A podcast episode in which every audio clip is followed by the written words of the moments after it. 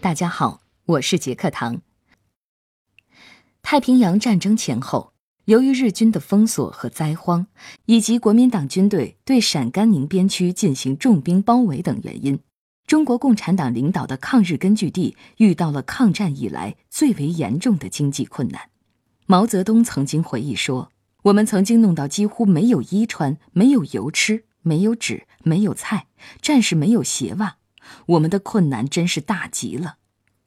尽管不少人在驻地周围开荒种菜，还会养些家禽，但由于规模小、经营分散，效益并不明显。一九四零年，朱德曾不知多少次到延安周边地区实地勘察，就是为了给遭受经济封锁的陕甘宁边区部队物色一块垦荒屯田的好场地。那么，他最后找到了哪里呢？那里的垦荒故事，又引发音乐家创作了哪首著名的歌曲呢？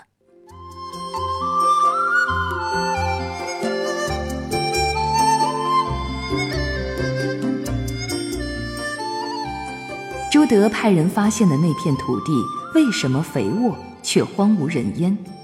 派去垦荒的部队经历了多少磨难？三年后，这片土地变成了什么样子？又是谁为这个壮举谱写了经典的歌曲？杰克唐为您带来《时光唱片之南泥湾》。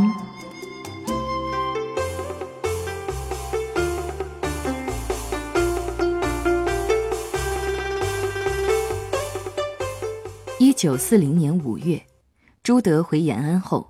在协助毛泽东指挥各敌后抗日根据地的军事斗争期间，他发现了一个无奈的事实，那就是当时的延安城与三年前相比，人多了，机关多了，东西却少了。昔日火红热闹的延安市场，如今虽然还天天有集，但赶集的人冷清了许多，卖瓜果、蔬菜、肉蛋蒸馍的少了。倒多了一些卖破旧家什、农具、牲畜的人，赶集人的脸色中带着越来越多的忧郁。朱德心想，如果不采取重大措施，是不足以扭转局面的。有一次，朱德听说延安南面有一个叫南泥湾的地方，土地肥沃，于是，在他的提议下，延安陇东专区的专员就派刘宗义去南泥湾勘察。刘宗义通过查找地图才知道，南泥湾在延安东南方向约一百里的地方。于是他带了三十名战士和两挺轻机枪上路了。在一位老人的指引下，他们穿过一片原始森林，终于找到了南泥湾。经过勘察，他们发现这里果然土质肥沃，水源充足，有近万亩土地可以开垦。可为什么如此好的土地？会变成一片荒地呢？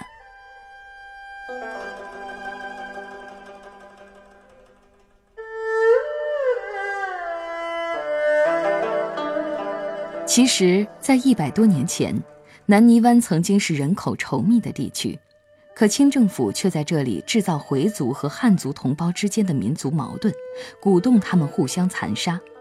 而到了民国初年，那里又开始军阀横行，土匪猖獗。百姓无法生活，便陆续逃离了这里。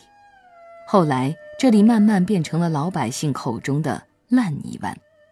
正如南泥湾的歌词中所唱的那样：“往年的南泥湾，处处是荒山，没呀人烟。”当年还有一首歌谣唱道：“南泥湾呀，烂泥湾，荒山臭水黑泥滩，方圆百里山连山，只见烧林不见天。”狼豹黄羊满山窜，一片荒凉少人烟。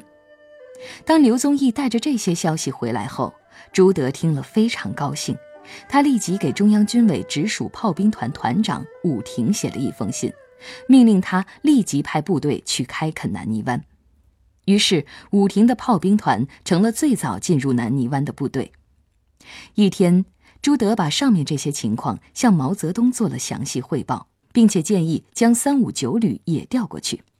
毛泽东听完，不仅连声称赞，而且补充说：“光有三五九旅还不够，我看延安的中央机关、军委机关、学校和留守部队都要抽调人进去，还可以动员逃难到边区的外地农民也进去，在那里开荒种地、安家落户。于是，在此之后，朱德找到了三五九旅的旅长王震，向他传达了中央的决定。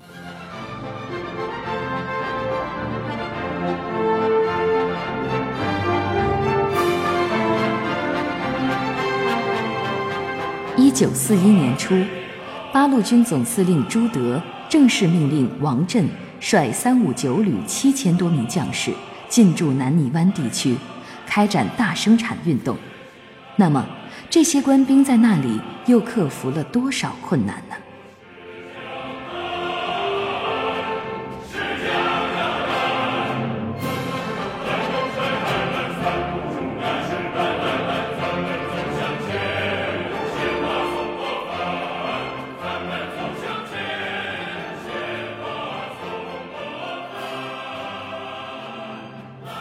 王震率领的三五九旅是一支英雄旅。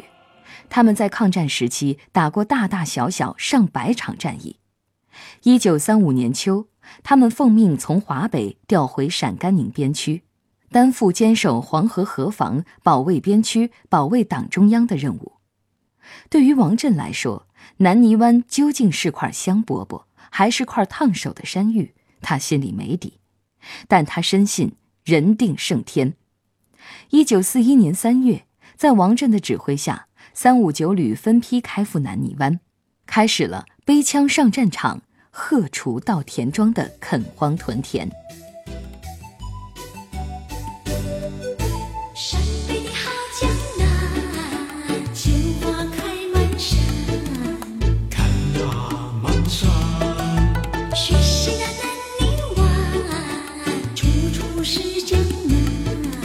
是呀，江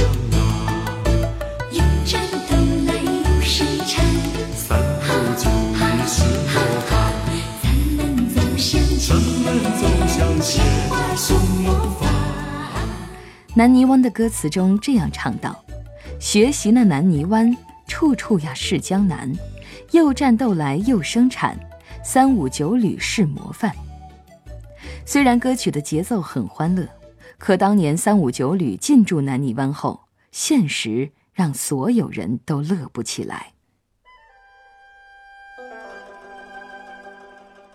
单说前往南泥湾的那条不到五十公里的路程。三五九旅就走了好几天时间，因为他们需要在荒无人烟的深山老林中自己开一条路出来。那时候粮食短缺，大家在林子里逮着什么就吃什么。然而，对于七千多人的部队来说，森林能给予的食物依然极为有限，再加上每天十几个小时开荒的强体力劳动，很多战士都饿死、累死了。到达南泥湾后，王震旅长带头与战士们一起自己动手搭茅棚、挖窑洞，在荒野上安营扎寨。没有生产工具，他们就派人到处收集破铜烂铁，打造出犁、锄、斧子等工具。从干部到战士，从旅长到伙夫，一律参加生产。同时，王震还特意聘请了七十一岁的农民朱玉环为生产教官。并批准他参军，让各部队在生产上接受他的指导。朱老汉很高兴地接受了聘请，又从延安找来一位六十五岁的马老汉，一起指导战士种庄稼。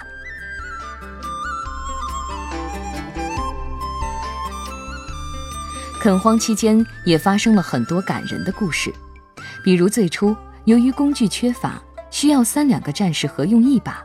所以战士们会换班休息，而七幺八团的班长赵占奎却总是会在战友午睡时多开垦一些荒地。别人一天挖三分地，他却能够挖到八分以上。高度的生产热情和巨大的力量，不仅使赵占奎所在的班成为了全连的模范班，而且激励了全连最终开荒出了一千七百亩土地，大大超出了八百亩的预期。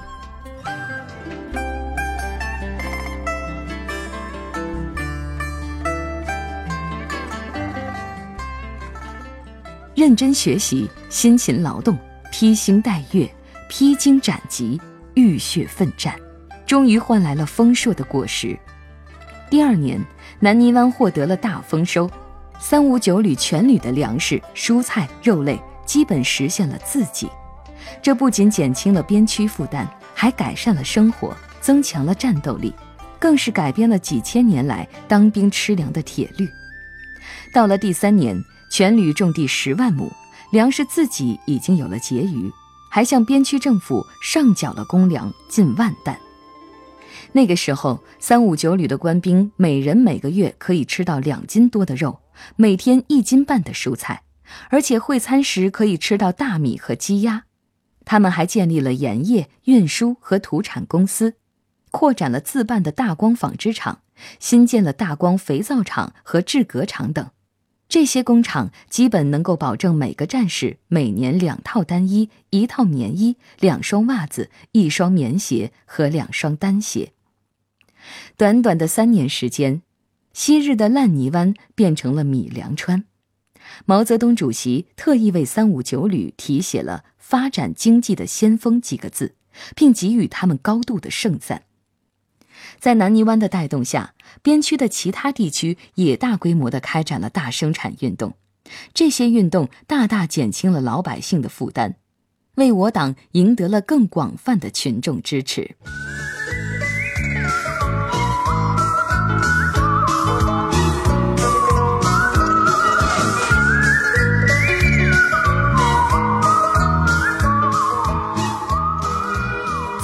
一九四二年起，南泥湾翻天覆地的巨大变化就强烈吸引着许多知名人士。他们纷纷前来参观访问，并写下了不少诗文等文艺作品。那么，《南泥湾》这首歌又是怎么诞生的呢？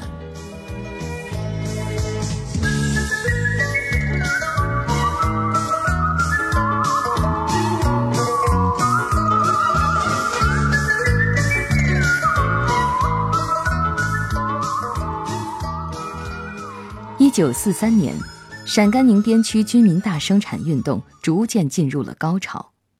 作为生产模范的三五九旅更是名震边区。这一年，延安军民精心筹办了慰问品，并带上文艺节目，要到南泥湾去慰劳三五九旅。延安鲁迅艺术学院秧歌队在负责准备文艺节目时，就想到，应该编排一个和三五九旅有关的节目。编创人员经过一番冥思苦想，终于构思出了一个名叫《挑花篮》的秧歌舞，由八位女演员挑着八对花篮，伴着插曲在台上表演。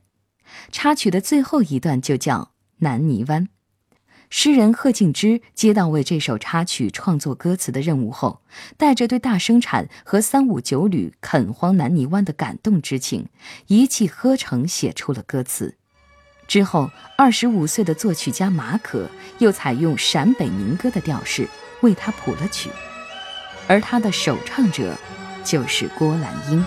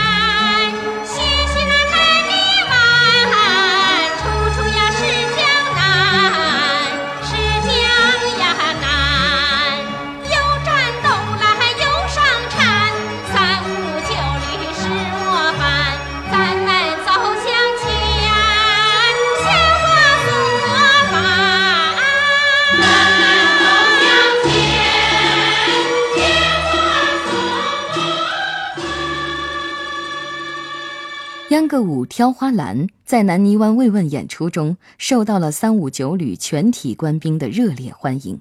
旅长王震最后高兴地走上舞台，与节目的演员一一握手，并与他们合影留念。而由郭兰英精彩演绎的歌曲《南泥湾》也迅速在边区走红，并传遍了全国。郭兰英的艺术人生也由此起步。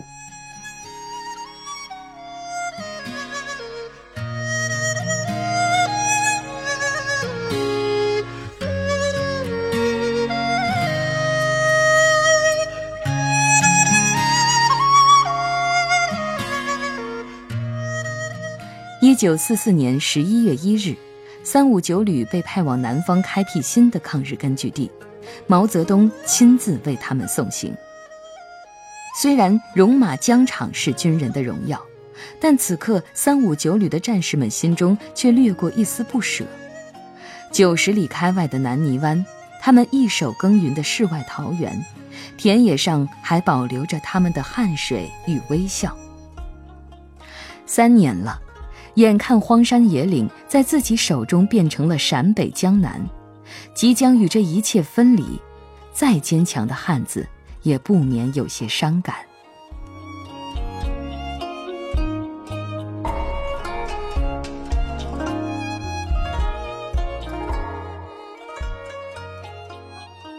有了南泥湾的成就，有了南泥湾的收获，中国革命才度过了非常时期。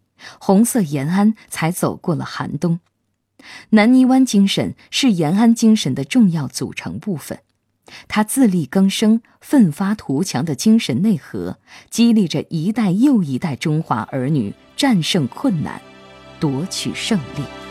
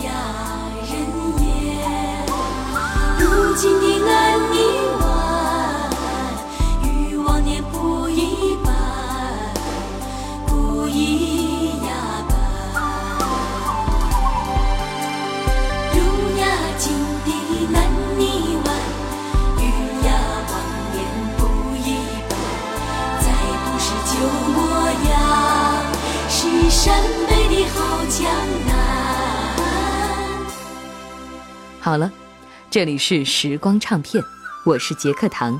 最后，我代表节目编辑程涵，感谢您的收听。